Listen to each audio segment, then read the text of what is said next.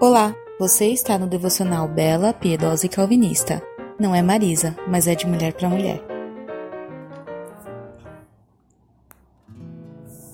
Tem um texto do Hernandes Dias Lopes que eu gostaria de compartilhar com vocês que diz: A mulher é a última e mais esplêndida obra feita por Deus na criação. Quando Deus fez o homem, colocou a mão no barro. Quando criou a mulher, usou uma matéria-prima melhorada. A mulher veio do homem e o homem vem da mulher. Embora o homem e a mulher sejam diferentes, não estão em oposição, completam-se. A mulher não foi tirada da cabeça do homem para comandá-lo, nem de seus pés para ser por ele dominada, mas de sua costela para estar ao seu lado, perto do coração para ser o centro de seus afetos e debaixo de seu braço para ser por ele amparada.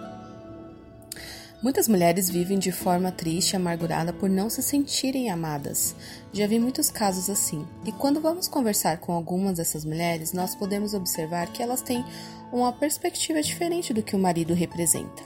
Porque, na verdade, quem não teve uma infância cristã, quem não veio de uma raiz cristã na família, é muito difícil entender como conduzir um relacionamento bíblico, não é verdade? E até mesmo ela já vem com uma formação, algo que ela traz lá de fora. Quando ela se converte, casa-se com um cristão, ela conduz sua casa conforme aquilo que ela aprendeu. Aí ela é o homem da casa, ela que manda, tem a última palavra. É isso que a gente aprende lá fora. E além do mais, pensa que todo homem é igual, né? E que antes que ele faça algo que a decepcione, ela já vai estar preparada a ponto de que ela nunca descansa, só vive armada contra o seu parceiro.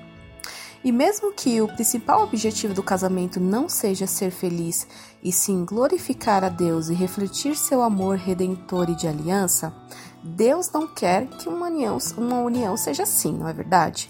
E daí, quando os papéis são assumidos erroneamente, a situação não fica muito boa. Portanto, não permita-se cair nas mentiras que o mundo conta, e muito menos virar as costas para o privilégio de ser amada, como esse texto diz. Se você se identificou com esse jeito de mulher que citei, peça ajuda de Deus hoje, peça para que Ele supra toda necessidade que há em seu coração. Assim também você não vai cair no erro que o relacionamento é um mar de rosas, pois de fato ele não é. Porém, se Deus for o centro do seu coração e você se colocar no lugar de auxiliadora e amada e entender isso, você tanto vai usufruir desse amor do seu marido, como também não vai se abalar quando o clima não estiver bem. Já que quando Deus supre todas as nossas necessidades, ele supre por completo. Então reflita nisso. Até mais.